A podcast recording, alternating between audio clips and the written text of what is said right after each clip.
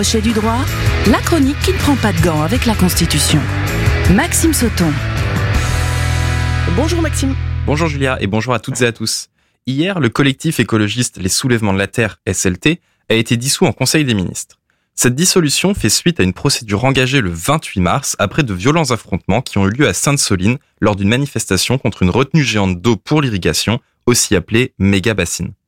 Le décret de dissolution présenté hier en Conseil des ministres énonce que, je cite, sous couvert de défendre la préservation de l'environnement, les SLT incitent à la commission de sabotage et dégradation matérielle, y compris par la violence, ainsi que des violences à l'encontre des forces de police. Du côté des manifestants, ces violences sont justifiées par la cause qu'ils défendent au nom de leur droit à la liberté d'expression par les actes notamment.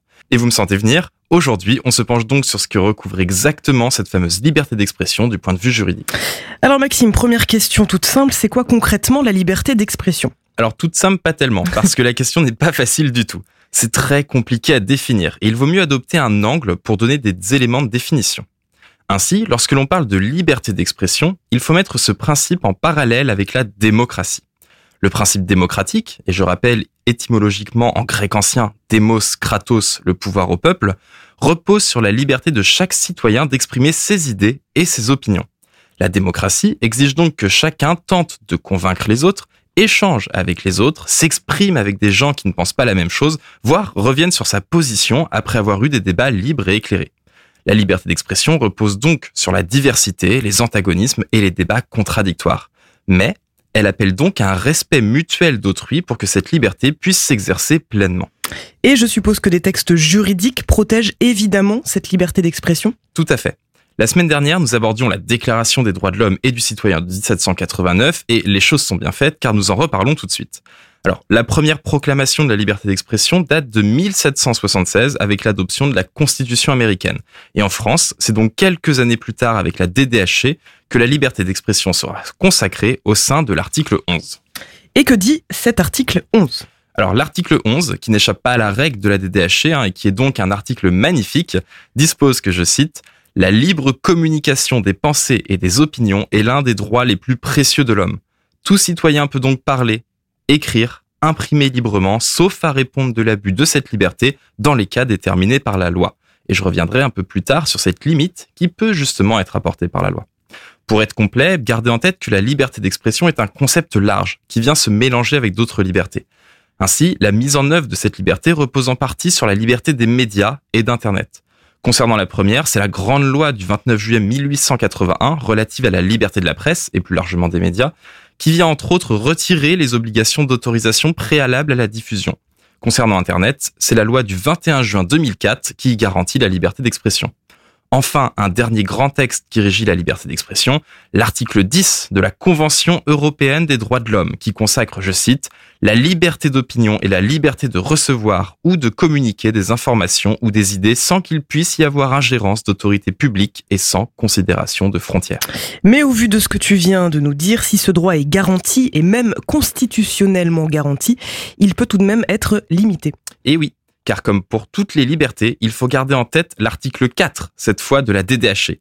Cet article, lui aussi extrêmement beau du point de vue des principes juridiques, énonce que la liberté consiste à pouvoir faire tout ce qui ne nuit pas à autrui.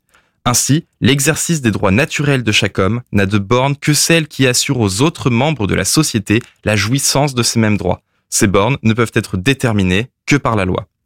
Et c'est entre autres sur ce fondement que l'article 11 énonce que la liberté d'expression peut être limitée par la loi. Parce que si vous commencez à avoir des réflexes juridiques, cela a pu vous étonner puisque je répète régulièrement qu'en France, il existe un principe de hiérarchie des normes qui a pour conséquence que toute norme inférieure doit être conforme à la norme supérieure. Au sommet de cette pyramide, il y a la Constitution. Et dans le préambule de la Constitution, il y a la DDHC qui est une valeur constitutionnelle depuis la décision du Conseil constitutionnel de 1971 qui portait d'ailleurs sur la liberté d'association. Donc normalement, les lois ne peuvent pas affecter une norme constitutionnelle.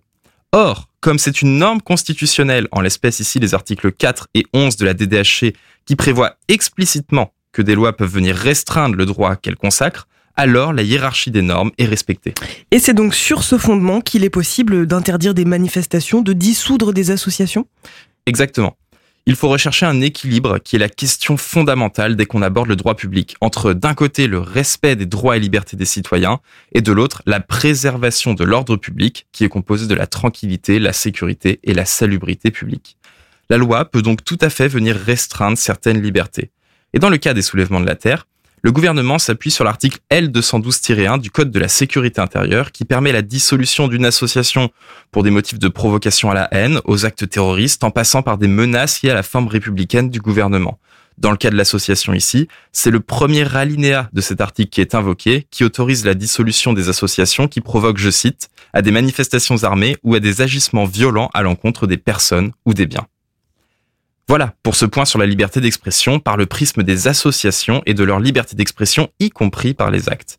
Alors, il va très sûrement y avoir des recours contre cette dissolution et nous en parlerons peut-être à la rentrée car c'était la dernière émission de la saison. Et avant de vous souhaiter un très bel été, je tiens vraiment à remercier Julia Vastel, tu vas me manquer à la rentrée, remercier Cécile Roland ainsi que toute l'équipe de Sun qui est exceptionnelle de professionnalisme, de bienveillance et même si je passe en coup de vent parfois, l'équipe est tout simplement géniale.